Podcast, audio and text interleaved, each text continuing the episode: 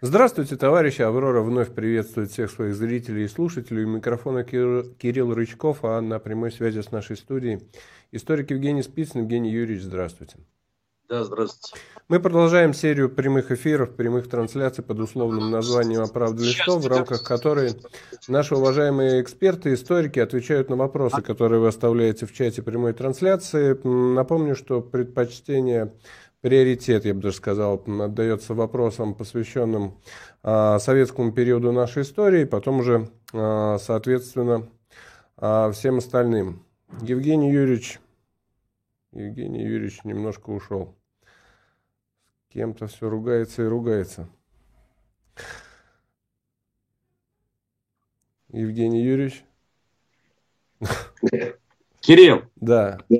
Мне звонил Афонин, я не мог ему не ответить. Да, да, понимаю. Поэтому я тебе говорю, а ты меня не слышишь. Так что давай э, заново это, как ее, ну, ну, свою тираду как бы.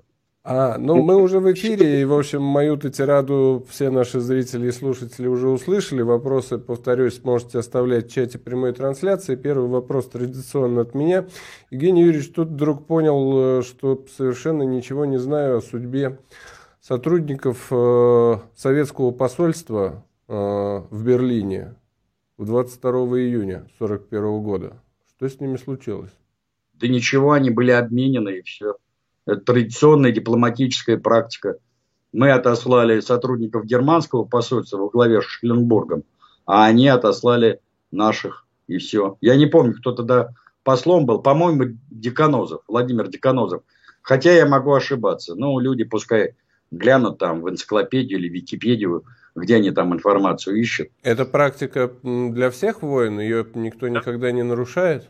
Нет, нет. Ну, естественно, были нарушения. Ну, вспоминайте знаменитого посла Украинцева, вот, когда он э, э, был заточен э, в тюрьму. Нет, конечно, эта э, практика нарушалась и не раз, но вот в данном конкретном случае э, никаких там особых, там, конечно, были свои сложности, но никаких особых проблем с тем, чтобы депортировать Э, значит, сотрудников э, и германского, и советского посольства не было. Так что, может быть, там какие-то конспирологические версии и существуют, но, честно говоря, они мне неизвестны. А после войны наш посол кем работал? Деканозов? Угу. Э, слушайте, ну вот я даже открыл э, тут страничку его, смотрите. Третий посол СССР в Германии с 24 ноября 40 по 22 июня 41 года. Так что я э, не ошибся. Видите, память еще, ну, условно говоря, не подводит. Вот, написано, что 22 июня Деканозова вызвал Риббентроп, зачитал ему нота советского правительства об объявлении войны. Ну, Деканозов там что-то пытался. Мы, после начала войны Германия и СССР договорились, что с дипломатами поступят на условиях взаимности. Посол Деканозов был интернирован вместе с персоналом посольства и обменен на германского посла Шуленбурга и немецких дипломатов на границе СССР и Турции. Так что в данном случае я не соврал. А то начнут опять рассказывать, что Евгений Юрьевич там... Потом он работал в системе МИДа. А, кстати, он стоял у истоков создания МГИМО. Московского государственного института международных отношений. А потом он был замминистра иностранных дел. вот. И, кстати, а именно он, по-моему, стоял у истоков создания вот этого знаменитого комитета информации. Ну, по сути дела, это внешнеполитическая а, разведка. А затем он вместе с Берия был арестован и казнен. Ну, как один из пособников Берия. Но если это коротко, я думаю, что, э, в общем-то, биография Деканозова, она ни для кого особым секретом не является, поэтому люди могут посмотреть любую энциклопедию и получить представление о... А Шелленбург – это известный германский дипломат, который, кстати, неплохо очень знал Россию. Он-то был как раз категорическим противником начала войны э, нацистской Германии против э, Советского Союза. И Открытым даже, противником? Ну, вполне себе известным. И говорят, что даже когда он вручал Молотову ранним утром, там, в 5 утра информацию, э, ну, передавал ноту, официальную ноту германского правительства в начале войны, он э, подчеркнул именно это обстоятельство и даже всплакнул. А потом, насколько я помню, Шеленбург, э, который каким-то образом был причастен к организации покушения на Гитлера летом 1944 года, попал под раздачу и вместе с другими активными участниками этого заговора был казнен. Причем, причем он был уже э, в таком э, довольно преклонном возрасте – ну, ему лет за 70 было это точно. Я сейчас точно не могу сказать, э, сколько ему на момент казни было лет, но он, он, кстати, принадлежал к довольно такой влиятельной германской семье э, и занимал пост, кстати, посла он довольно продолжительное время. Как только Гитлер пришел к власти, спустя где-то год после его нахождения у власти, он как раз поехал в Москву и вплоть вот до 41 года, значит, э, э, находился в Москве. А, э, значит, свою карьеру дипломата он начал еще во времена фон Бюлова, вот, и работал там и в Испании, и в Италии, и в Чехии, где он только не работал. Вот, так что, больше того, он, например, во времена царской России был консулом Германии, знаете где? В Тбилиси. Ну, тогда это Тифлис. Вот. И причем я хочу сказать, что э, во время гражданской войны он играл ну, довольно негативную роль э, и передавал э, грузинским меньшевикам э, внушительные денежные суммы э, для противодействия большевикам. Так что вот таким вот образом. А потом он э, стал специализироваться на Востоке. Был, кстати, одно время послом в этом в Иране, в Тегеране. Вот. Ну и так далее, и так далее. А, ну, я думаю, что биография Шеленбурга, она, в принципе, довольно хорошо известна, поэтому, значит, э, можно почитать там. Есть, по-моему, даже биография, написанная каким-то из э, немецких авторов. Так что Переходим к вопросам наших подписчиков. Академическое дело 1929-32 годов. Кто прав, кто виноват, за что были расстреляны некоторые советские историки? О, это долгая история. Там всего хватало. Действительно, это академическое дело было направлено против видных представителей не марксистской историографии, так мягко скажем. Но в частности, по этому делу пострадал такой выдающийся, в прямом смысле выдающийся русский историк, как Сергей Федорович Платонов. Один из, э, или вернее автор одной из самых известных концепций опричнины. А, это очерки по истории смуты в русском государстве, а, который считается до сих пор классикой исторической науки.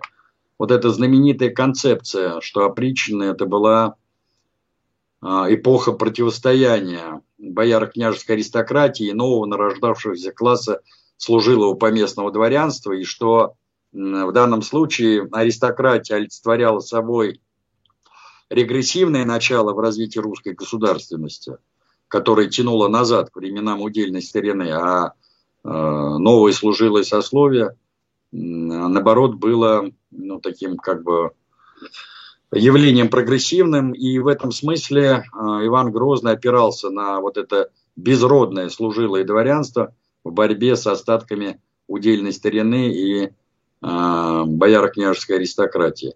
Кстати, э, Платонов был автором гимназического учебника по истории.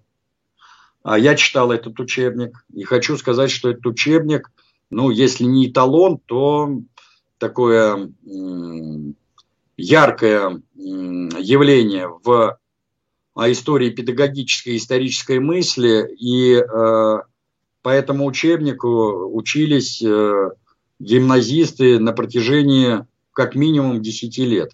Причем этот учебник переиздавался в царской России э, много раз. Так что действительно Платонов стал жертвой этого академического дела кто развернул борьбу против вот этих историков, не марксистов? А, ну, понятно, школа Покровского. Михаил Николаевич тогда еще был жив-здоров. К тому времени уже значит, была воспитана целая плеяда его учеников, которые, кстати, потом его и предали. Уже после смерти Покровского, который, кстати, был похоронен э, в Кремлевской стене. Он считался видным большевиком, который в 20-е годы э, играл ключевую роль вообще в гуманитарном э, образовании и в гуманитарной науке. Он же возглавлял все, что можно и нельзя. Там и институт красной профессуры, там и бог знает что, короче. Вот. Ну, он был, конечно, вульгаризатор марксизма. Какие-то его концепции, ну, в определенном смысле, что ли, были приемлемыми, а какие-то, ну, абсолютно были притянуты за уши. Ну, например, его представление о том, что все неудавшиеся крестьянские войны в истории России были революциями. Слушайте, он восстание Спартака даже считал э, феодальной революцией. Ну, абсурд полнейший. Причем он, кстати, стал родоначальником вот этого термина «крестьянские войны».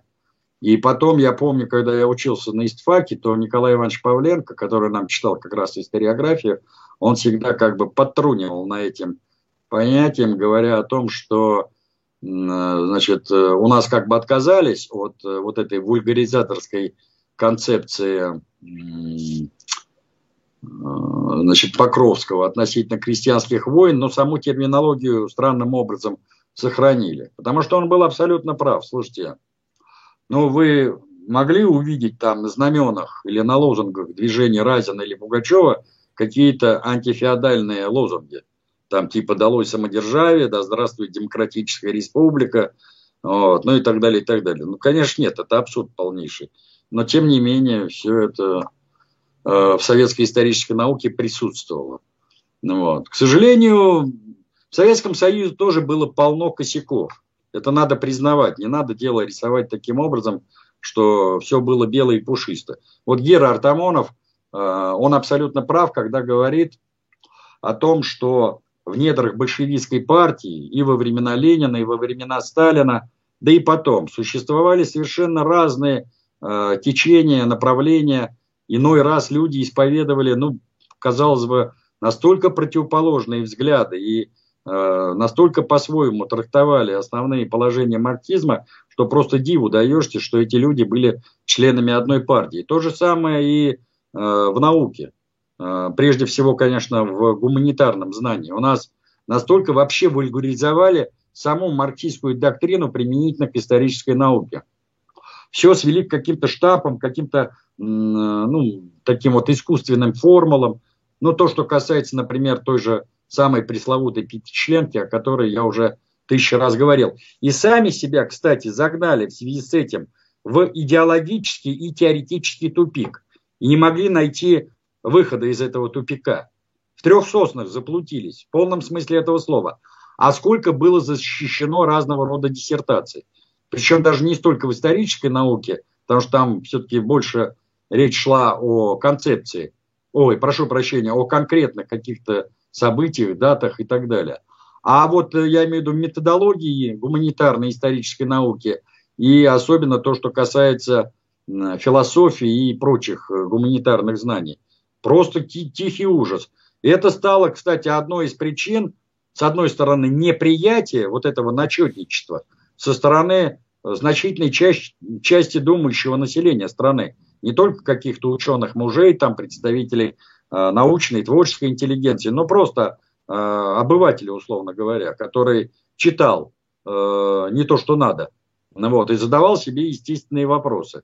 Но на эти вопросы он не находил ответы, в том числе и через э, органы официальной э, советской пропаганды. Вот. И это все вызывало у людей отторжение. Ведь когда пришел Горбачев к власти, то э, почему люди жаждали перемен? Ведь он пришел на волне этой жажды перемен. Почему его первоначально встретили-то на ура?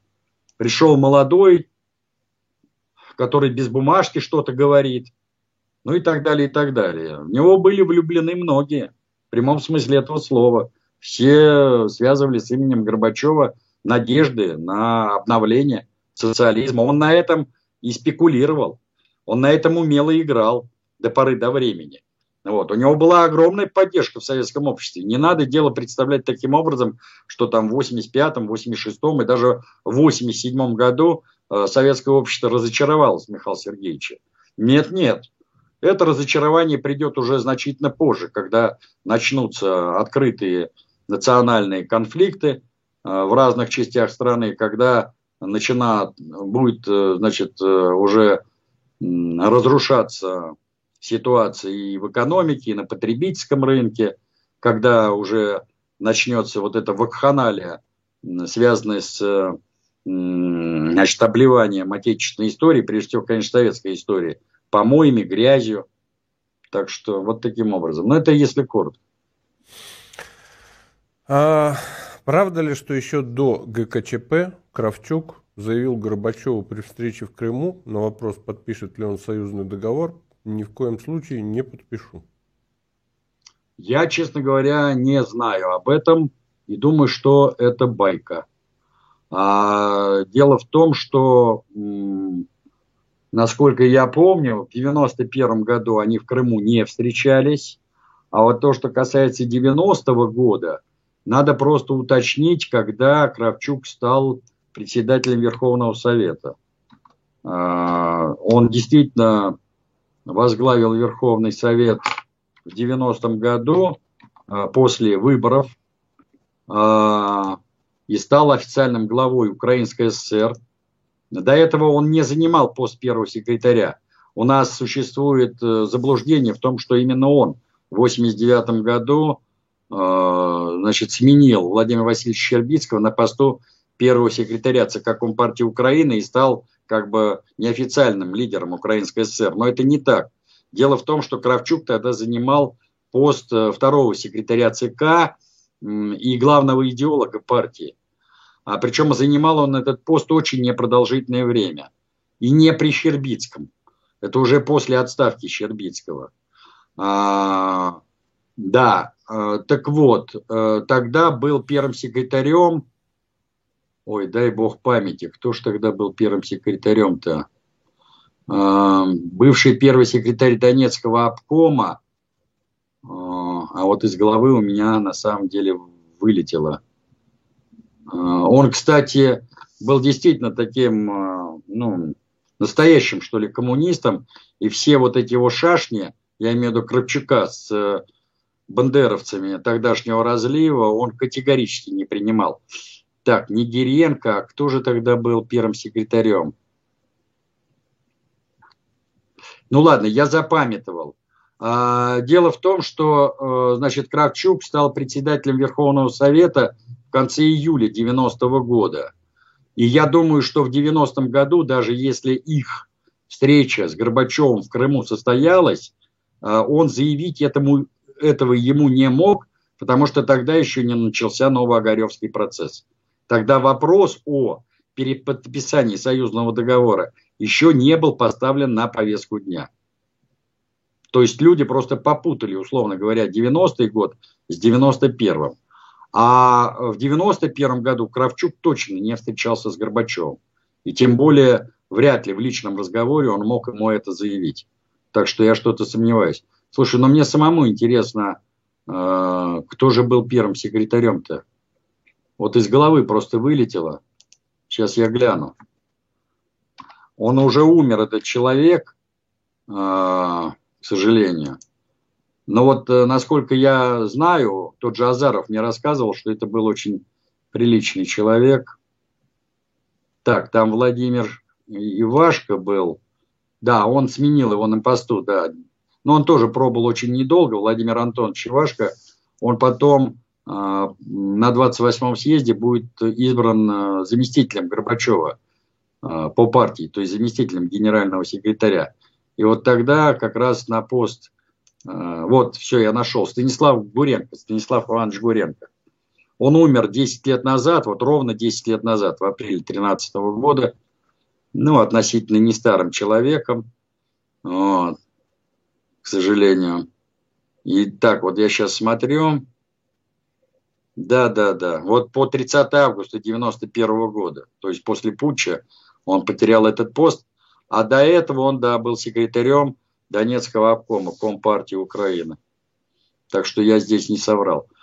Гуренко Станислав Иванович. Ну вот, к сожалению, таких вот э, партийных руководителей на Украине к тому времени осталось совсем немного. Принципиальных партийцев, людей, которые пытались каким-то образом противостоять развалу Союза и вот той националистической пропаганде, которая началась тогда во всех союзных республиках.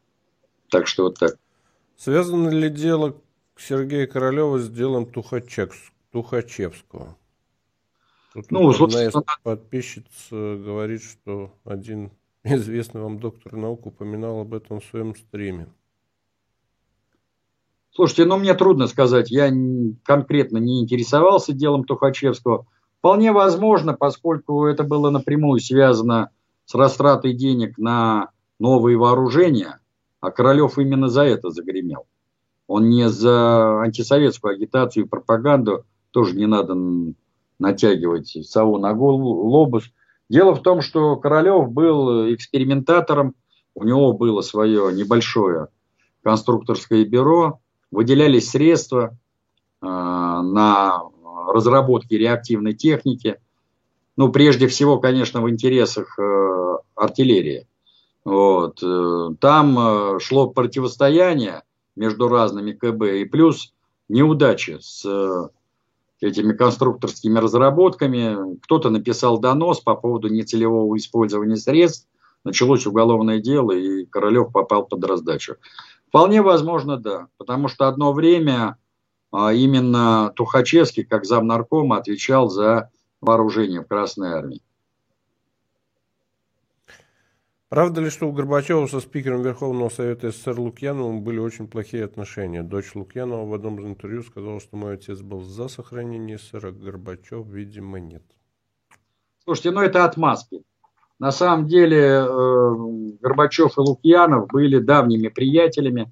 Они познакомились еще, будучи студентами Московского государственного университета. И тот, и другой учились на юридическом факультете так что у них давняя студенческая связь.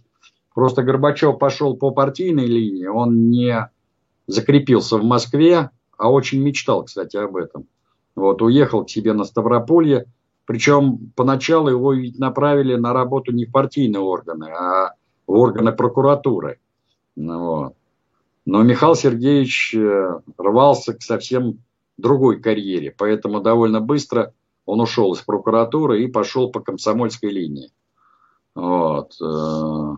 А Лукьянов остался в Москве, причем практически сразу он попал на работу в аппарат э, Верховного Совета СССР, а поскольку он был таким, ну, крючкотвором, что ли, довольно грамотным юристом и крючкотвором, вот, ну, в худшем понимании, на мой взгляд, этого слова, вот, и он был довольно человеком исполнительным, не вылазил там, где не надо было. И он там делал себе довольно успешную карьеру. Еще во времена Брежнева он там был э, одним из руководителей в президиуме Верховного Совета. Кстати, он принимал активное участие в разработке последней Брежневской конституции и оставил довольно любопытные воспоминания о работе этой конституционной комиссии. Вот, и довольно подробные, кстати, воспоминания, я их использовал при написании своей книги про Леонида Ильича Брежнева. И когда Горбачев пришел к власти, он уже тогда э, имел виды на Лукьянова.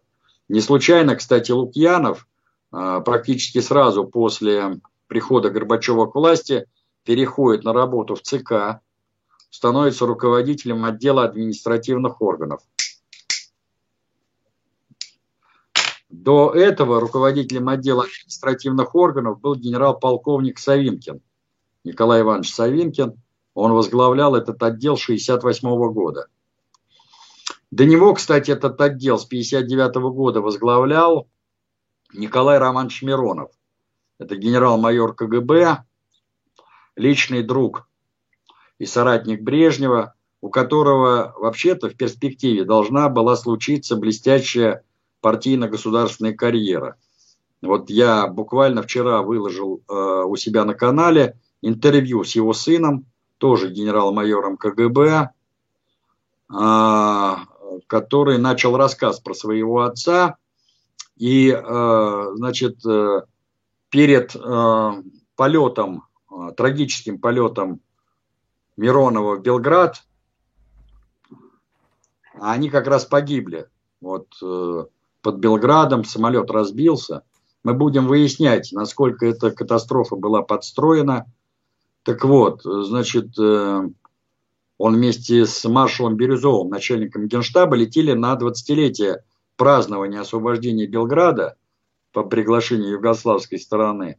И он трагически погиб. И вот Брежнев буквально за пару дней до э, этого полета встречался с Мироновым и поставил его в известность, что уже принято решение президиума ЦК, а, которое будет представлено пленуму, новому пленуму, а, о его назначении секретарем ЦК, которому будут отданы на откуп все силовые структуры.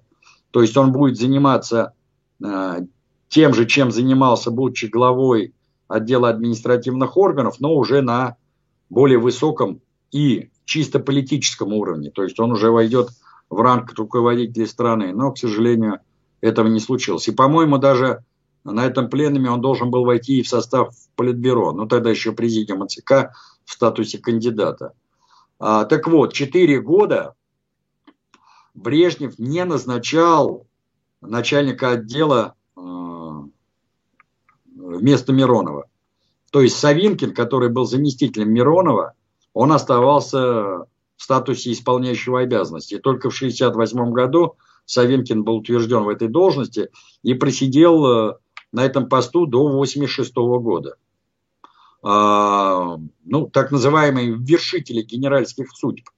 То есть от э, э, мнения этого человека зависела карьера, карьера любого человека, который назначался на генеральскую должность. Любого уровня. А, во всех силовых структурах. То есть в армии, КГБ, МВД, прокуратура, ну и так далее. Вот. И э, именно на этот пост в 1986 году приходит э, Лукьянов. Он два года, по-моему, работает на этом посту. Он был, кстати, автором той самой политической реформы, которую задумал Горбачев. Именно он э, готовил значительную часть материалов к э, а, 19-й партконференции лета 88 года. И когда, значит, вот эти вот э, изменения в политическом строе, они были одобрены, то Горбачев уже взял Лукьянова к себе правой рукой в Верховный Совет. А, он становится его заместителем, а затем после того, как Горбачев а, избирается президентом, он становится и председателем Верховного Совета, то есть главой э, советского парламента. У них э, были вполне себе приятельские рабочие отношения. Более того, поговаривали, что именно Лукьянов негласно возглавляет вот эту консервативную партию в окружении Горбачева, которая противостоит э, либеральному крылу. Ну, прежде всего, Яковлеву, Шеварнадзе и Медведеву. Человек был очень хитрый, не глупый, но, мне кажется, очень зашоренный. Вот. Э, значит, а потом, да, их пути дорожки разошлись, потому что многие подозревали, что сама идея ГКЧП, она созрела не только в голове Крючкова, Крючков ведь по натуре был исполнителем. Он не был генератором идей. Вот. Вообще очень мутная личность. Эм, я и тогда, и сейчас не питаю к нему особых симпатий, как, впрочем, и к Лукьянову. А вот Лукьянов был способен на то, чтобы сгенерировать идеи, но делал все чужими руками. Я думаю, что именно он был реальным автором заговора против Горбачева. Но когда его пригласили войти в состав ГКЧП, он сделал финтушами и сказал, что нет-нет, вот он как глава Верховного Совета должен э, быть в стороне, должен быть беспристрастный, т.д. и т.п. Он э, как многие подозревали, тайно а, курировал и группу «Союз», которая противостояла а, так называемой демшизе, то есть вот этой либеральной оппозиции, где самыми крикливыми были Юрий Афанасьев, Анатолий Собчак, Гаврила Попов, вот, ну, Ельцин, понятно, Сахаров и так далее, и так далее. Вот эта группа «Союз», она во многом и создавалась самим Лукьяновым и напрямую курировалась им. Тут, я думаю, двух мнений быть не может, это действительно так. Горбачев, я думаю, тоже не дурак, он прекрасно это понимал. Но его эта ситуация устраивала. Когда в его ближайшем окружении идет грызня между членами этого окружения, сам, э, значит, э, начальник может спать спокойно. Ну, это такое довольно примитивное понимание политических процессов, но оно присутствовало у Горбачева. Потом их пути дорожки действительно разошлись. Ну и потом Анатолий Иванович стал из себя строить, естественно, пламенного борца против э, политики перестройки, ну и так далее, и так далее. Я думаю, что в данном случае Елена Лукьянова, она просто выдает желаемое за действительно. Ей же надо отмазать каким-то образом своего папашу. Но вот она его и отмазывает. Продолжаем отвечать на вопросы наших зрителей. Напомню, оставлять своих можете в чате прямой трансляции. Минутка иронии. Вам понравится, Евгений Юрьевич. А правда ли, что когда большевики пришли к власти, то Сталину поручили разобрать всю документацию, скопившуюся за время двух революций, поэтому он очень хорошо знал обстановку во всей стране? Да, я подтверждаю, что именно так. Какую документацию? Я вот не очень понял. О какой документации идет речь? Ну, я же сказал, вам понравится. Ну как, всю, всю всю документацию Все, за время двух революций. То есть, э, ну я понял, да. Просто в архив То есть, сослали к мышам. Ну, да. Ну, да, да, да, да, да. А главное, а. в чем смысл? В чем смысл разбора этой документации? Если они собирались э, отринуть все, э, так сказать, рожденное в рамках э, Российской империи, а затем и России времен Временного правительства – что они там хотели найти? Им что-то было непонятно, что собой представляла Российская империя, или та шпана политическая, которая пришла к власти в феврале-марте 17 года. Ну, у нас, к сожалению, люди падки вот на подобного рода сенсации. Я уже устал просто давать пояснения, комментарии и так далее. Геополитическая фантазия. Сейчас достаточно много э, разговоров по поводу Украино-Польской унии. Э, как вы считаете, насколько, в принципе, между этими двумя государствами, учитывая особенно всю историю взаимоотношений, такая уния была бы возможна, если не брать в расчет проводимую сейчас спецоперацию? Мне кажется, что это фантазия. Это идет сознательное нагнетание значит, обстановки и, может быть, зондаж общественного мнения и так далее. Я не вижу реальных механизмов создания такой унии, а уж тем более создания какой-то федерации а, под началом Польши, в которую вошла бы опять Украина. И потом я подозреваю, что значительная часть э, украинских э, националистов, они категорически против э, этого варианта, поскольку Э, там есть умные люди, вот, вполне себе образованные люди. Они, безусловно, наши враги, но врага не надо недооценивать. Не они, я вас точно уверяю, не горят э, вообще никакой симпатии подобного рода проектам. Вот. У поляков, да, действительно есть свои... Ведь вы же поймите, сейчас э, в Варшаве у власти находятся пилсудчики в чистом виде. Пилсудчики вот. это кто? Ну, это идейные наследники Юзова Пилсудского. Нет, это я понимаю, но суть их воззрений в чем? Великая ну, Польша? Да, да. Ну, дело в том, что когда Пилсудский возглавил Польшу... От моря до моря? Да, воссоздание Речи Посполитой в границах 1772 года. То есть до первого раздела Польши. От можа до можа. Хотя это тоже лукавство. Почему? Дело в том, что э, значит, Действительно, север Польши – это Балтийское побережье. А вот на юге, ну, как бы Черноморский регион, Польша-то вообще по факту, ну, практически никогда не выходила реально на Черноморское побережье, потому что там э, ему путь к этому побережью преграждало Крымское ханство, понимаете? Ну, там действительно как бы, ну, чисто формально, не очень далеко, условно говоря, но тем не менее, говорить о том, что Речь Посполитая прочно стояла на Черноморском побережье, даже тогда, в период своего расцвета, но это лукавить против истины.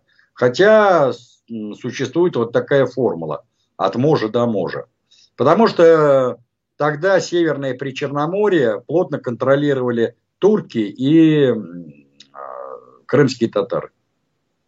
А, и вот э, эта идея, бредовая идея, она сейчас в полной мере овладела нынешними руководителями Польши.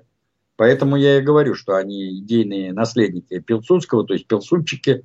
Вот. Причем я хочу сказать, что эти идеи бредят в голове даже не только и не столько самого Дуды, который в данном случае, ну, в прямом смысле марионетка, сколько в голове Квасневского. А, это вот два брата-акробата. А, один, это два брата-близнеца. Один из них, как известно, погиб. Президент Польши Квасневский. Квасневский, а как его, господи, Качинский. Качинский, Качинский. Да. да, да. Квасневский это тоже президент Польши, кстати, бывший комсомолец. Вот, да, Квасневский, э, Качинский. Качинский. Один из них погиб, э, он был во времена президентства своего брата-близнеца премьер-министром. Он э, фактически является лидером той самой э, правой партии, которая сейчас находится у власти. И он главный модератор, идейный модератор нынешнего политического режима в Польше. Но эта идея у них э, уже давным-давно э, поднята э, значит, на знамя, и они пытается, в том числе с помощью американцев и главным образом британцев, даже не столько американцев, а британцев, реализовать эту идею. Ну, э, смысл этой идеи для британцев понятен. Санитарный кордон. Все старо как мир. Ну, вот. Этот санитарный кордон Британия выстраивала еще э, в период гражданской войны и сразу после нее. Санитарный кордон от чего? От кого? Ну, санитарный кордон от России. Ну, тогда от Советской России, сейчас современной России. Это идея санитарного кордона. Смотрите, само название как, да? Вот. Типа мы обеззараживаем всю Европу от заразы э, коммунизма там, или русского мира и так далее, и так далее. Ну, тогда это коммунизма, сейчас санитарный кордон против русского мира. Хотя мне сам этот термин не нравится, русский мир. Слушайте, на вот этой терминологии далеко не Потом надо иметь в виду, что э, многие же вкладывают разные понятия в сам этот э, термин или в само это понятие. Вот. Под русским миром что только не понимают. А что под этим подразумеваете вы? О, это долгий разговор. Я сейчас не хочу на эту тему рассуждать. Здесь надо уходить в такие глубины истории. Я боюсь, что нам и двух передач не хватит. Может быть, по этому поводу, кстати, сделать какой-то круглый стол и э, дискуссию, например, с тем же Леонковым, который вот э, относительно недавно, недели две или три назад у Соловьева там даже поспорил с участниками его программы, что у России украли там тысячелетнюю историю, ну и так далее, и так далее, что нашей цивилизации там чуть ли не 7 тысяч лет – вот. Ну, Дмитрий сожалению... Олегович Рогозин, кстати, обращался даже с этим предложением организовать круглый стол как раз по вопросу русского мира и что мы несем как цивилизация. Слушайте, ну можно, давайте, я сторонник таких дискуссий, только спокойных, без ора, без крика. И тут действительно можно пригласить к этой дискуссии и Рогозина, и того же Леонкова, и а, еще каких-то спикеров. Потому что Понимаете, мы сами зачастую вот э, погрязли э, во всех этих э, терминах и понятиях, не очень понимаешь, что в конечном итоге. Потому что, о, ну как вам сказать, ну вот в представлении многих, например, и у нас в стране, и на той же Украине – русский мир ничем, ничем не лучше, условно говоря, украинского мира. Вот. Под флагами чего? национальной идеи, чистой такой национальной идеи. Вопрос. А э, ограничивается ли русский мир только русскими? Понимаете? То есть тут давайте эту тему не будем сейчас педалировать, а действительно надо подготовиться и значит, провести какую-то серьезную дискуссию, а может быть и серию круглых столов, чтобы мы сами для себя ну, поняли. Потому что идет чистой воды манипулирование этим понятием.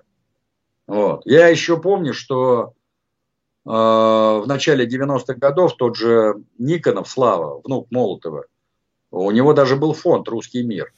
Ну, скажите мне, пожалуйста, каковы итоги работы этого русского мира? Вот этого фонда. Зеро? А может быть даже и со знаком минус. А чем занималась Нарочницкая в той же Франции? Чем у нас вообще занимались э, представители того же Россотрудничества, продвигая идеи э, русского мира? Организацией банкетов и фуршетов, балабольством в узком кругу э, известных лиц.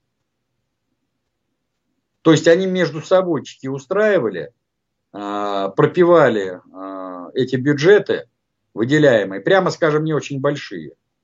Вот. Писали нужные отчеты, но результат этой работы, слово работа я беру в очень жирные кавычки, мы видим на лицо.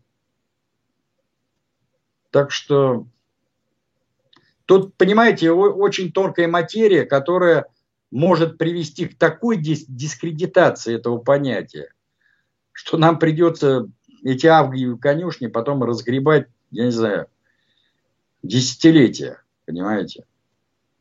Не надо играть вот, ну, вот, вот такими вещами нельзя э, вот так вот легко, что ли, играть, манипулировать ими. Надо самим сначала определиться в точности всех этих дефиниций, понятий, содержательной стороны всего этого, а потом и предлагать что-то. А то мы сами не можем, мы сами в трех соснах заблудились. Каждый, кто пропагандирует это, вкладывает что-то свое. Кто-то педалирует, например, на идеи православия. Ограничиваются ли идеи русского мира только а, православной доктриной? И насколько, значит, вот это православие в их интерпретации, оно приемлемо для всех остальных. Я в данном случае просто ставлю вопросы. Потому что у нас зачастую на том же канале Спас можно э, слышать э, вот подобного рода заявления. То есть э, идет э, прямая смычка понятия русский мир и э, значит, православие русской православной церкви. А посмотрите, как легко на той же Украине, даже высший епископат отказался от русской православной церкви. Причем этот процесс, он же не одномоментный. Это же шло еще э, с момента развала Советского Союза. Уже тогда, по сути дела, Украинская православная церковь Московского патриархата находилась э, в довольно такой прочной автокефалии. Чисто формально она оставалась э, составной частью русской православной церкви, но во многом она таковой не являлась и в организационном плане, и в кадровом вопросе, и в финансовом вопросе, в финансово-хозяйственном вопросе. В Москву они ни копейки не отсылали. А, значит, назначение а, руководителя Украинской Православной Церкви, я имею в виду митрополита Киевского и всея Украины, она, оно проходило помимо воли значит, э, Москвы. Вот. Назначение митрополитов то же самое, ну и так далее, и так далее. Что это было? Это была политическая необходимость с тем, чтобы следовать э, в общеполитическом формате украинской власти? Или это было внутреннее желание самих э, иерархов Украинской Православной Церкви? Ведь эта проблема-то не сейчас возникла, она давным-давно существовала. Понимаете, Украинская Православная Церковь она лишь тогда ну, признавала, что ли, верховенство Москвы, когда ее выходцы э, находились на высших э, постах в самой церкви. Ну, вот. Времен там, условно говоря, Прокоповича, Еворского, э, Быковского и т.д. и т.п. Это выходцы все из Киево-Могилянской академии, которые прочно обосновались э, на самых доходных должностях в РПЦ еще со времен Алексея Михайловича и вплоть до Екатерины Великой. Целое столетие эти ребята из Киево-Могилянской академии верховодили русской православной церкви. Понимаете? Потом их маленько подвинули, но э, прямо скажем, не очень надолго. А потом э, во многом все вернулось на круги своя. Ну, так что это вопрос очень сложный. И сводить проблему русского мира только к проблеме русского православия, ну, ей-богу, не стоит. Мы здесь вообще себе такую яму выкопаем, что не выберемся из нее. То же самое касается э, каких-то исторических претензий. Я уже говорил в каком-то эфире, что на твой исторический аргумент всегда найдется контраргумент. Всегда. Потому что в истории человечества те или иные территории кому только не принадлежали. Ну, тот же Крым. Я не говорю там про каких-нибудь тавров там а, или про какой-нибудь там, не знаю, кемерийцев там или скифов, условно говоря. Но вот даже в обозримой эпохе, ну, когда-то там на территории Крыма были древнегреческие колонии. Ну, тот же Херсонес, тот же Пантикопей, Фанагория, Патрей. Ну, я могу назвать полным-полно городов, государств полисного типа. Кстати, в раскопках одного из них я принимал личное участие. Понимаете? Ну, сейчас греки заявят свои претензии на Крым. Потом когда-то в Крыму были э, фактории тех же э, венецианцев. Понимаете? Потом на протяжении нескольких столетий, как минимум с середины 15 века до конца 18, то есть это сколько получается? Ну, почти 350 лет. Это территория Крымского ханства. А, вот. А, ну и что дальше? Потом а, получается, значит, 200 лет территория России, ну и так далее, и так далее. То есть, вот я и говорю, когда мы будем а, свои как бы аргументы исторические приводить, нам представители других э, политических сил, так скажем, мягко, будут приводить свои исторические документы. Вот я вчера буквально давал интервью, не помню, на спутнике, что ли, и мне задали вопрос относительно Ясского мирного договора, что, дескать, э, по условиям этого договора э, было э, установлено, что если Россия потеряет, потеряет суверенитет над Крымом, ну, по тем, по тем или иным обстоятельствам, то этот э, полуостров вернется опять в состав Османской империи. Вот. Я, честно говоря, не знаю, был ли такой пункт в Ясском договоре, надо просто его посмотреть. А, но здесь много вопросов. Начнем с того, что формально Крым не являлся составной частью Османской империи. А, между Крымом и Стамбулом были установлены действительно вассальные отношения, а, но вот такого полного, что ли, слияния а, территории Крымского ханства и Османской империи не было. Это первое обстоятельство. И второе обстоятельство. После подписания Кючук-Инаджийского договора, это 1774 год, по итогам Первой русско-турецкой войны, вот эта вассальная зависимость была аннулирована. То есть Крым последние 9 лет своего существования, я имею в виду Крымское ханство, оно не являлось вассальной территорией от Стамбула.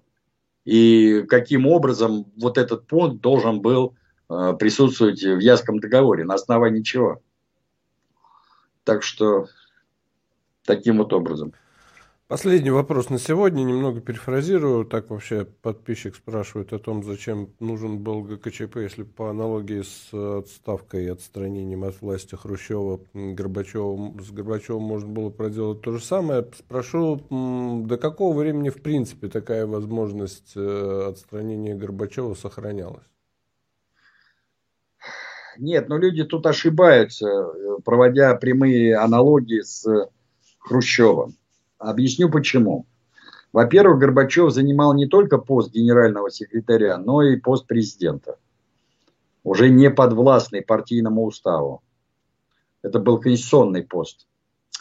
Это первое обстоятельство. Я сейчас вернусь к этому. Я говорю второе обстоятельство. Значит, вариант Хрущева э, мог реализоваться э, до 28-го партийного съезда когда по партийному уставу лидер партии, то есть генеральный секретарь, избирался на пленуме ЦК. А э, значит, на последнем партийном съезде КПСС э, были приняты принципиальные поправки в устав, и одна из этих поправок гласила, что отныне генеральный секретарь избирается на съезде. И на пост генерального секретаря э, Горбачев последний раз был переутвержден именно на 28-м партийном съезде.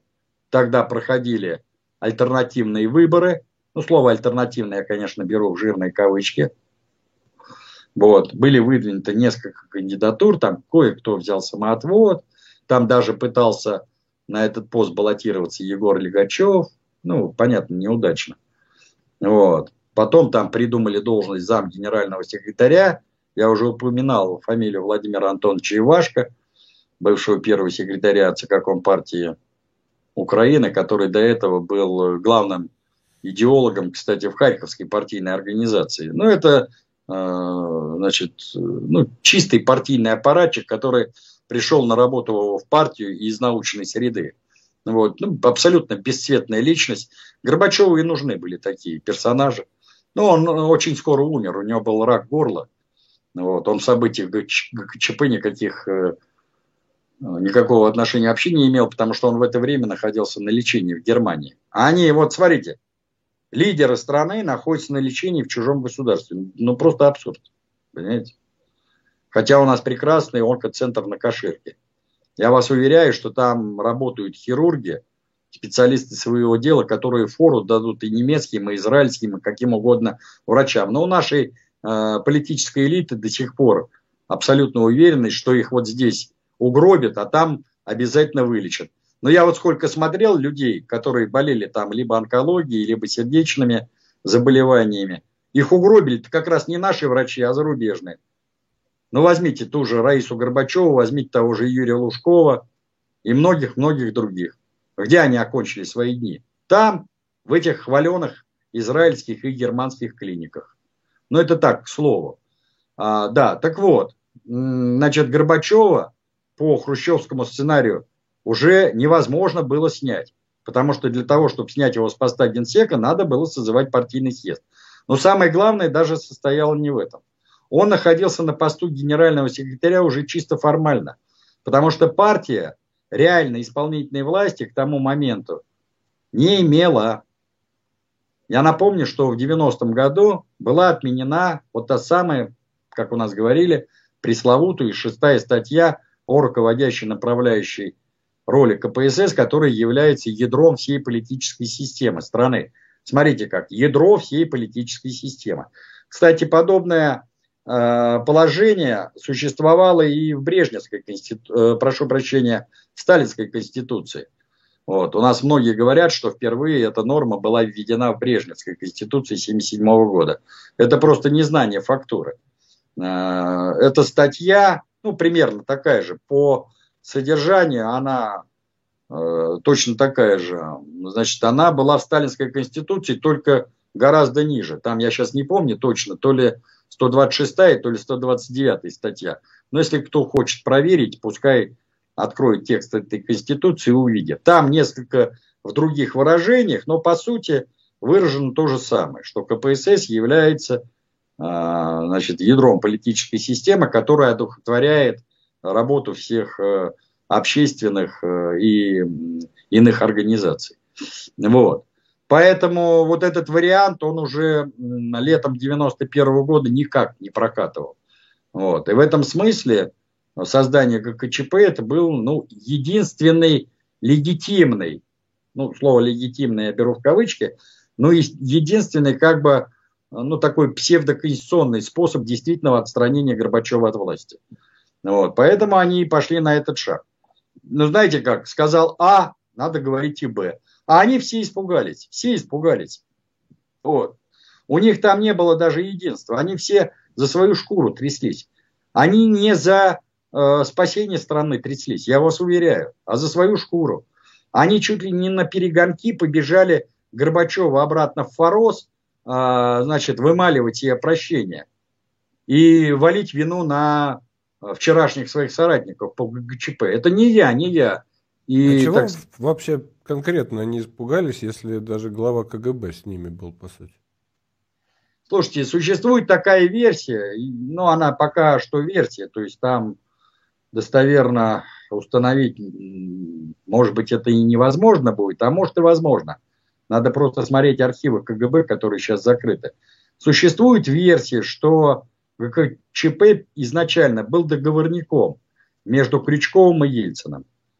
А, Крючковым, который как бы олицетворял э, вот ту часть э, консервативного советского руководства, которые каким-то образом пытались спасти Советский Союз от развала. Смысл этой договоренности был такой, что мы Горбачева изолируем, а Ельцин э, становится новым лидером страны, большой страны. Вот, потому что они видели психологический портрет Ельцина, что этот человек, дорвавшись до власти, никогда ее не отдаст. И если вот мы из Бориса Николаевича сделаем нового лидера страны, то можно гарантировать сохранение Союза. И вроде бы Ельцин э, значит, на этот вариант согласился. Но в самый последний момент, может быть, предчувствуя какой-то подвох со стороны органов или, э, значит, находясь в плену своего окружения, там того же Бурбулиса, который ему постоянно там нашептывал, и прочих демократов, он э, испугался, что а, КГБшники его обведут вокруг пальца, и он потом окажется у разбитого корыта. И вот в самый последний момент он сделал финт и выступил в роли противника КЧП. Так это не так, трудно сказать. Хотя мне кажется, что какая-то доля э, вероятности этого есть, существует. Потому что очень много странностей в поведении того же Крючкова. Вот, и в поведении того же Язова. Язова, бедняжку, просто Э, в эту историю втянули и э, сыграли с ним в темную. Потому что я вот, понимаете, дело в том, что я многих высокопоставленных генералов знал неплохо. И со многими, ну, не сказать дружил. У нас, конечно, разный как бы и возрастной уровень, и положение разное. Но, тем не менее, я хорошо знал и Дмитрия Тимофеевича Язова, и Игоря Николаевича Родионова, и Евгения Ивановича Шапошникова – и вот сейчас э, буквально мне на днях звонил Владимир Николаевич Лобов, генерал армии, последний начальник генштаба, и многих других генералов. Они, может быть, профессионалы в своем деле. Я даже убежден, что они профессионалы в своем деле, тем более многие из них прошли через горнило Великой Отечественной и через горнило разных э, иных военных конфликтов т.д. Но в политике подавляющее большинство из них профаны полные, абсолютные профаны. То есть их как щенков просто вокруг пальца обводят и все. Вот. И в данном случае, это я говорю не как бы поверхностно. Я просто был несколько раз свидетелем, когда люди, ну, слушайте, я не буду называть в данном случае фамилию этого человека, который занимал пост министра обороны. Я как к нему пришел, а он мне в конце беседы и говорит, Женя, а ты за кого будешь голосовать-то? там на этих, на думских выборах. Это еще лет 20 назад был разговор.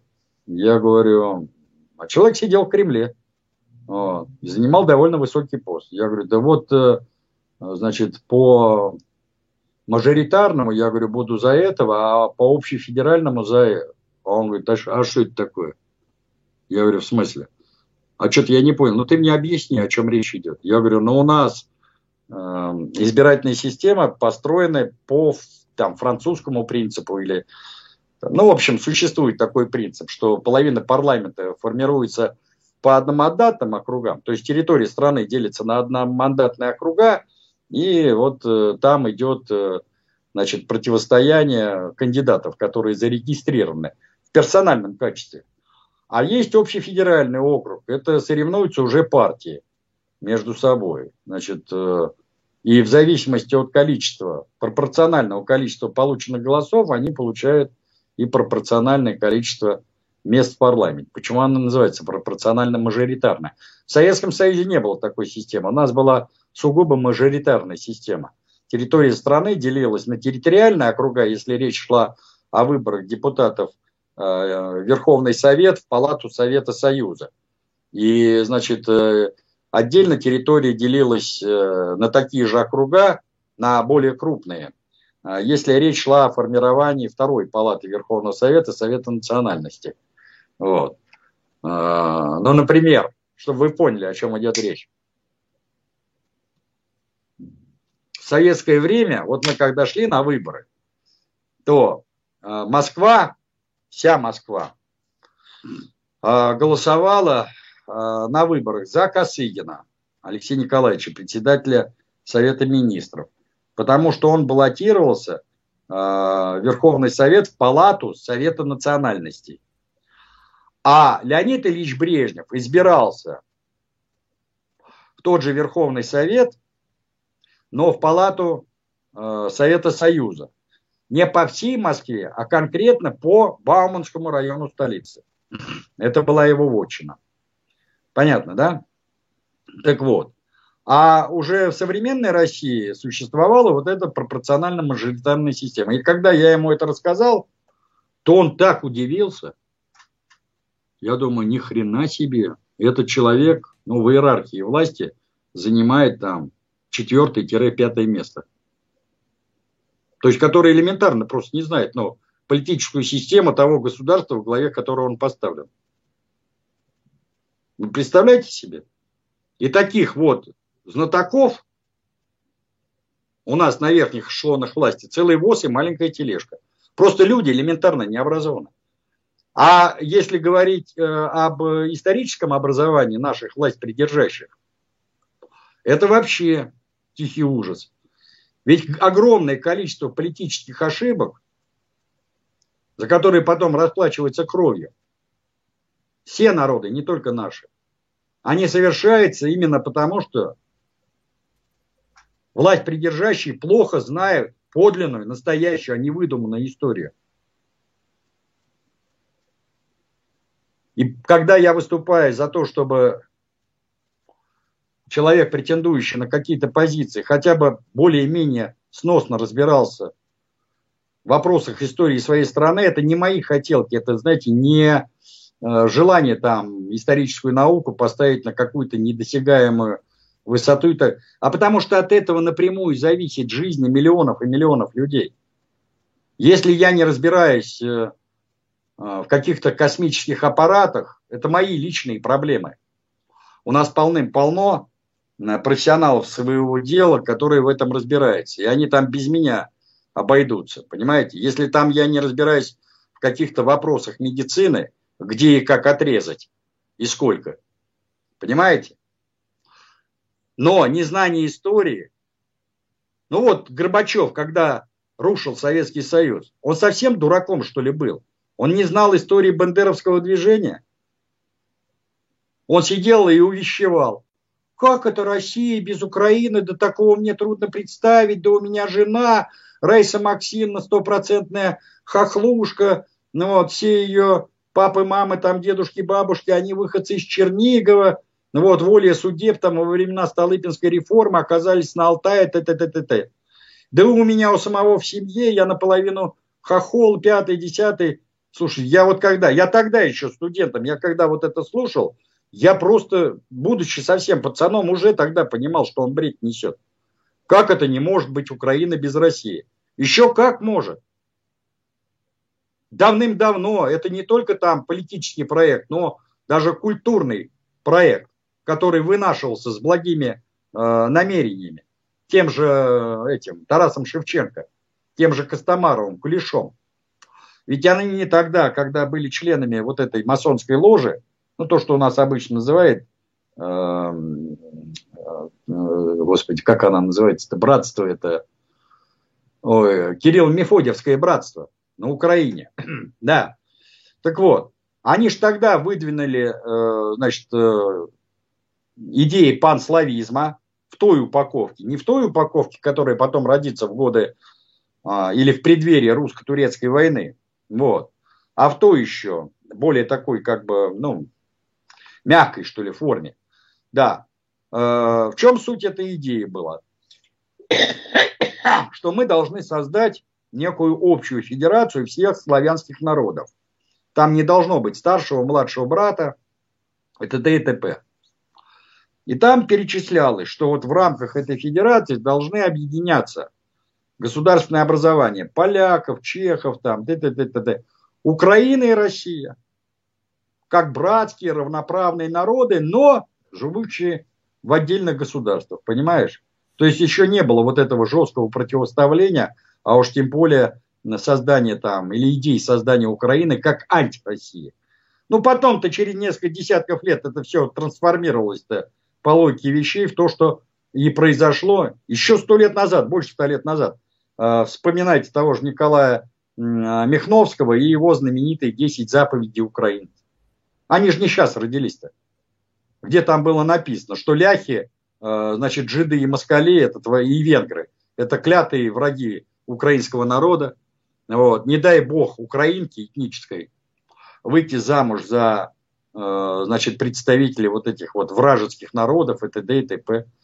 Э, что везде и всюду говорить только на украинском языке. Ну, в чистом виде такие вот ну, нацистские заповеди. 10 заповедей украинства. Как это не может? Еще как может. Я вот э, приводил этот пример буквально там вчера или позавчера, что ли. Ведь базой для АУНовского движения стала Петлюровщина. Костяк э, организации украинских националистов в 20-30-е годы составляли именно петлюровцы. Тот же Евген Коновалец, первый лидер ООН, он был петлюровцем. Вот, он там дослужился до звания полковника и т.д. и т.п. Так вот, Феликс Эдмонович Дзержинский 26 июня 2020 года пишет Ленину коротенькую записку о ситуации на Украине. Он был послан туда специально, чтобы посмотреть, что там творится. И там одно предложение есть, оно очень показательное. Я его цитирую, прям что было написано, цитирую. Вся украинская средняя интеллигенция, тире, петлюровцы. Вся. Не часть, не большая часть, нет вся украинская средняя интеллигенция петлюровцы. А средняя То есть зараженные. интеллигенция это как? Ну, средняя интеллигенция, врачи, учителя, ну и далее по списку. Uh -huh. Ну, в тогдашнем представлении. Uh -huh. Кто такой учитель? Учитель, к которому приходят детишки, которых он воспитывает. Вот он воспитывает этих детишек в селах и в городах. Будучи по своим воззрениям украинским националистом, петлюровцам. Понимаете? А потом нам будут рассказывать, что нету никаких украинцев. 200, 300 там или сколько-то лет назад их не было. Но сто лет назад-то они уже появились. Я вот сейчас оставляю за скобками, э, так сказать, обстоятельства всего этого. И кто этому способствовал. Ну уж точно не Ленин, не Сталин, понимаете? Но все это вызревало. Вызревало не один год и не одно десятилетие. Понимаете? Вот о чем речь-то. Аэмский указ 67 -го года Александра II. Он о чем? Вот. Понимаете? Но у нас это все сбрасывали со счетов. Но если бы Михаил Сергеевич, будучи правоверным коммунистом, он же все себя хотел а, под нового Ленина почистить, тоже хотел стать теоретиком. Понимаешь, писал там какие-то э, брошюрки о новом мышлении, т.д. и т.п. Вот противопоставлял себя как бы Хрущеву, Брежневу и прочим его предшественникам, показывая, что вот он такой же э, новый уже теоретик марксизма-ленинизма, он уже вот осмысливает все это в теоретическом плане, а он был просто банальный этот, э, я не знаю, пустобрек, который не знал элементарных вещей. Ну ты, Ленин, хренов, ты взял бы и почитал вот это вот письмо-то. И понял вообще, с чем ты имеешь дело? А ты что, будучи генсеком, не знал, что у нас было несколько волн украинизации через колено, которую проводили не настоящие коммунисты, а вот те самые, э, значит, петлюровцы, которые вот здесь носили партийные билеты, а вот здесь оставались ширыми украинскими националистами. Ты вообще письмо Сталина ты прочитал Кагановичу и другим членам ЦК? Ты, ленинец хренов. Если бы ты прочитал, ну, наверное, ты с такими речами, дурацкими, детскими речами не выступал по телевизору с обращением к украинскому народу, когда страна э, летела в тартарары. А ты, дурачок набитый, не знал, почему Шелеста сняли в 1972 году с поста м, первого секретаря? И что лежи, э, легло в основу аргументации этого снятия?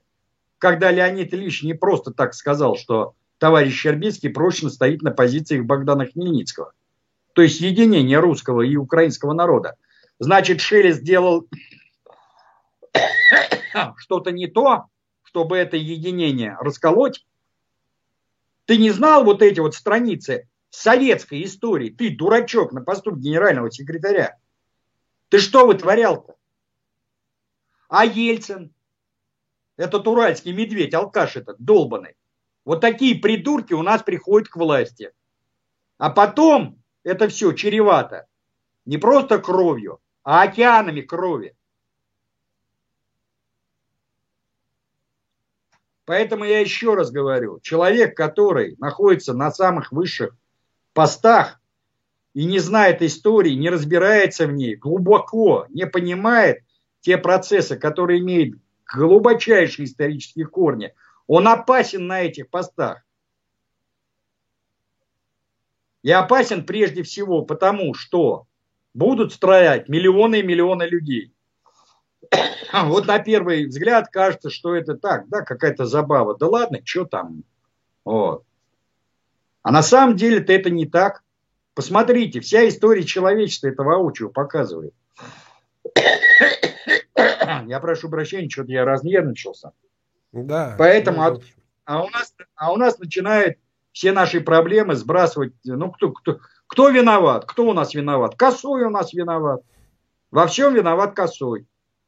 Или картавый, я не знаю. Но у нас так вот сейчас нам рисуют такие. Вот.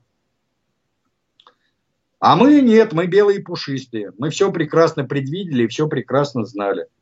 Даже сейчас, вот когда идет, э, ну, грубо говоря, идеологическая промывка, она настолько идет топорно, ну, слушайте, ну, я, ну, диву даюсь, вот, опять на одни и те же грабли наступают. Э, в, значит, ряду наших пропагандистов, которые не слезают с наших центральных каналов, людей глубоко образованных, знающих действительно существо проблемы, гносеологию этих вопросов, их очень немного – и они опять несут, э, значит, с телеэкранов на миллионы и миллионы слушателей э, вот эту пропагандистскую туфту, которая погубила уже Советский Союз. Значит, и на ваших руках та кровь. Вот вы несете с телевизора всякую херню, а там люди погибают, что с одной, что с другой стороны.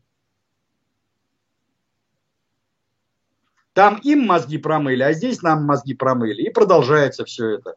И мы никак не можем решить проблему с единым учебником. Я вот тут выступал опять, меня постоянно просят там на радио России, что ли, или еще где-то, черт, я уже забыл, где я выступаю, где я только не выступаю. Уже всем опротивил. Вот. По поводу этого учебника истории. А, на красной линии я был. Ну, Путин поставил тут задачу в 2013 году. В 2013 году. Кто взялся за реализацию этой задачи? Наш непотопляемый Аганыч. Дай бог ему здоровья. 92 год. Счастливый человек, полный кавалер. Орден за заслуги. Вот. И это как ее... И 10 лет они не могут решить проблему, которую Евгений Юрьевич решил еще в 15 году один. У них там и российское военно-историческое, и просто российское историческое, и, значит, полно всякого разного других структур целые научные институты академические, и история России, и всеобщая история, и славяноведение, и хреневедение, и чего там только у них нету. Куча остепененных докторов, кандидатов и т.д. и т.п. И они не могут решить самую простую проблему. Вот с моей точки зрения проще пареной репы. Для специалистов написать учебник это как два пальца. Возьмите, соберите рабочую группу из там трех, четырех, пяти специалистов. Этот напишет вам про Древнюю Русь, этот про Средневековую, этот про Российскую империю, это про Советский Союз. Только действительно специалистов, авторитетных историков, которые учтут все новейшие достижения науки, напишут грамотно, интересно, изящно и т.д. и т.п. Что у нас среди многотысячной армии историков не найдется трех-четырех человек? Да не поверю никогда. Не нужен там Спицын. Зачем я нужен? Есть гораздо э, больше людей, которые лучше меня знают и э, пишут лучше меня и так далее, и так далее. Я не претендую на эти. Я вам серьезно говорю, не рисуюсь. У нас полным-полно хороших профессиональных историков, которые эту задачу решат вот так вот, на два щелчка. Но эту задачу 10 лет не решают. Так значит, это делается сознательно, это саботаж в такой форме. Значит, у нас за саботаж награждает людей орденами за заслуги перед Отечеством. Единственный полный кавалер. Я, ну просто у меня слов нет. Слушай, дайте мне какую-нибудь медальку-то. Или мне э, тоже поучаствовать в саботаже, я целый орденок себе от это отслюнял. Я завтра принесу вам медальку. Ну да, спасибо. Так что вот так вот. Я прошу прощения за мой эмоциональный, но уже надоело просто. Вот одно и то же, понимаете? Как бег по кругу. Вот. Как белку посадили в эту, в дурдом в этот. Вот она бегает, бедняжка. Ей там время от времени корму под, под, подсыпает, и она бегает. Вот, на, на увеселение публики, понимаешь? Так и здесь. Горькая правда. Что ж, спасибо. Еще, Напрямой... еще, еще, собрались, этот опять сидел, этот Чубарян. Да, да, что-то там Путин что-то сказал. То этот тут как, да-да, что для африканских стран написать учебник истории, мы все напишем, не пере... Для азиатских стран мы все напишем он все время бегал и говорил, он же возглавлял вот эти комиссии, значит, э, историков на постсоветском пространстве, чтобы создали единое полотно и чтобы учебники там, условно говоря, синхронизировать и так далее. У него любимая была формулировка. Мы с латышскими товарищами договорились, мы с украинскими товарищами договорились. Тоже был, кстати, секретарь парткома в Институте всеобщей истории. Вот эта прогнившая партноменклатура – как ее называл э, этот Сталин, проклятая каста. Вот эта проклятая каста, она, как правило, бал, так и правит. На, на среднем уровне, как этот Николай II, кстати, умный был человек. Он кондовый, конечно, был, солдафон, но в уме ему не откажешь. Вот. Он же знал Россию-то и говорил, да, Россию управляет столоначальники. То есть клерки самого низкого управленческого звена. Министерство, министр, замминистры, начальники департаментов, а дальше департаменты делились на столы, вот, так называемые, да, и вот столоначальники. Он и говорил, Россия управляет столоначальниками. Все сто, как старо, как мир. Столоначальники в центре, столоначальники на местах. Э, в любом районе руководитель администрации для местных жителей зна, значит куда больше, чем президент страны и премьер-министр со всем их правительством вместе взятым. Он царь, бог и воинский начальник, вытворяет все, что хочет. Понимаешь, и вся вертикаль власти, местной власти, включая там и силовые структуры, и милицию, и прокуратуру, они все по ним. Они там повязаны и коррупционными связями, и личными, и дружескими, и семейными, и какими только не повязаны. Понимаешь? вот система управления. Вот. Причем в одной семье муж, значит, э, член Единой России, жена э, член КПРФ, а вместе они творят одно, значит, мерзкое дело, понимаешь? Ну что, ну, ну, ну, ну, ну куда это? И мы еще что-то хотим, какой-то русский мир куда-то принести. Вот такой русский мир, да? Пока такой, да.